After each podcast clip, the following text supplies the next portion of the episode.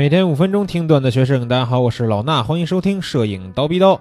那其实我们日常说的这种人像照啊，或者人像写真呀，分为很多种风格，对吧？有小清新的，有这种商业级比较高端的，当然也有一类是非常受欢迎的，就是时尚写真啊。那我今天呢，就会通过几个不同的方面去告诉大家，时尚写真啊，或者说这种硬照风格的这种很显档次的这种写真照，棚里边拍的这种照片，怎么能拍得更好？那首先要说的就是光线啊，第一方面就是光线要以突出人物为主，因为我们拍摄的主体是人，对吧？能够最终完成对人物的塑造，除了这个人身自身的种种因素以外，哎，首推的就是光线的作用。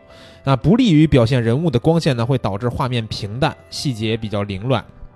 甚至是分割和破坏人物，而有利于表现人物的光线呢，都能有效的拓展拍摄的这个自由度。灯光的布置呢，要在拍摄前做好。如果人物啊就位了，你还这个一直在调整灯光呢，会有很大的这个破坏情绪的这么一个反作用。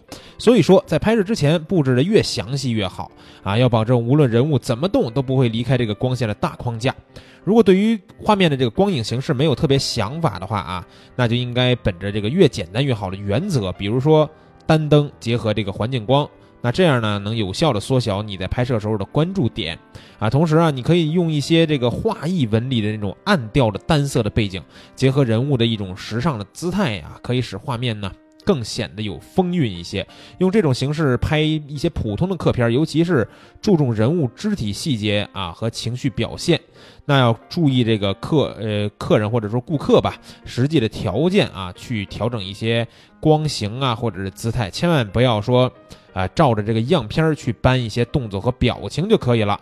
那说到这个动作表情呢，就要说到第二点，就是场景的这个调度上呢，要因人而异。什么意思呢？室内的一些单色的背景，这种写真片咱们经常看到，对吧？比如就是纯色的一个背景，这种片子呢，一般有别于我们在外景拍的这种开放性，也区别于一般这种实景的这种整体性。搭配呢，啊，更灵活，主题更发散。啊，也更容易突出人物，但是呢，就是由于没有这个环境氛围的烘托，这个模特或者说是顾客呢，常常就是哎很难进入状态。如果摄影师不能迅速的去判断他们这个镜头的表现力，而且呢，你给出一些比较恰当的引导的话，很容易就会出现冷场的这种状态。那如果出现这种情况呢，我觉得就需要先把这个相机放下来，然后跟顾客去做一些近距离的沟通，可以从最简单的一些姿态去入手。然后呢，随时关注可能会出现的亮点，抓拍一些不经意的这种动人的瞬间。越是简约的风格，越要具备突出视觉重心的这么一个元素啊。拍摄极简的这种单色的这种肖像照的时候，模特的表情和姿态啊，一般就是咱们画面的完全的核心了。那拍摄一些特定的创意的照片呢？啊，有时候还需要借助相应的道具来表现主题。呃，比如说，有我们如果运用这个摄影的手段，把这些道具、服装或者是拍摄的环境，还有主题的氛围都统一在一种基调上啊，那这时候带动顾客的情绪或者是气质，这就是最考验摄影师审美和精心程度的一个啊能力的地方了。那还有一方面呢，就是这个服装搭配啊要高级。而且呢，要宁简勿繁是什么意思呢？就其实不用说太过于高大上的服装，就可以拍出我们想要的效果。重点在于服装的这个色彩和背景之间的这个搭配。那服装这个版型和造型的这个搭配也是很重要的，一定要准确的把握你要拍的这个模特，或者说你想要这个感觉的这个定位。啊，然后呢，把人物融合在整个的这个造型中，对于这个色彩的敏感，也决定了一个摄影师的基本的水准。视觉上，呃，有一些和谐的感觉呢，就是比较神秘啊，比较玄学了。不过呢，也有一定的这个规律可循。另外，像这个道具啊、物品啊，包括这个首饰跟服装的搭配，这些呢，也不单单是造型师的工作啊，必须摄影师也得重视起来。你要全程盯着，保证你。拍摄的时候，这个人物身上穿的戴的都是你想要的。那最后一点是什么呢？就是跟造型要有一个相对协调的这个姿态。因为对于顾客来说呢，模仿这个杂志上这种大片的姿态很难，因为往往这个身形会给人感觉说什么呀？就是架不住这个动作，对吧？啊，你摆出来也不太一样。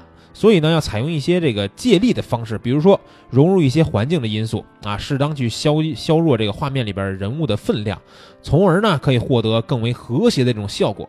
呃，或者相反呢，我们要把握好尺度，姿态设计呢要简单再简单，重点是在于造型的风格和这个呃姿态的这种协调性，结合人物这个情绪呢，要给画面的这个结构、场景、空间都分割啊，考虑的更多一些。那最后呢，还有几个小小的体会跟大家分享一下。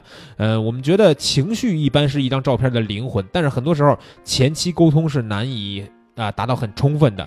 那临场的变化呢，又可能会多于计划的呃很多东西，对吧？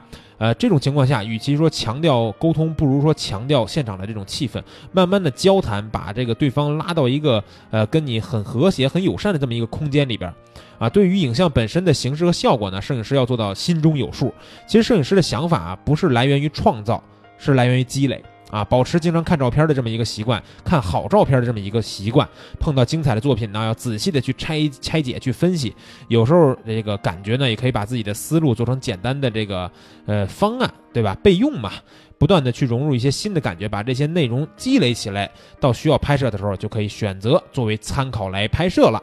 那今天说的这些呢，希望大家听完了呢都能去思考一下，结合到自己的拍摄当中。我们今天的节目内容就是这样，明儿早上七点咱们不见不散。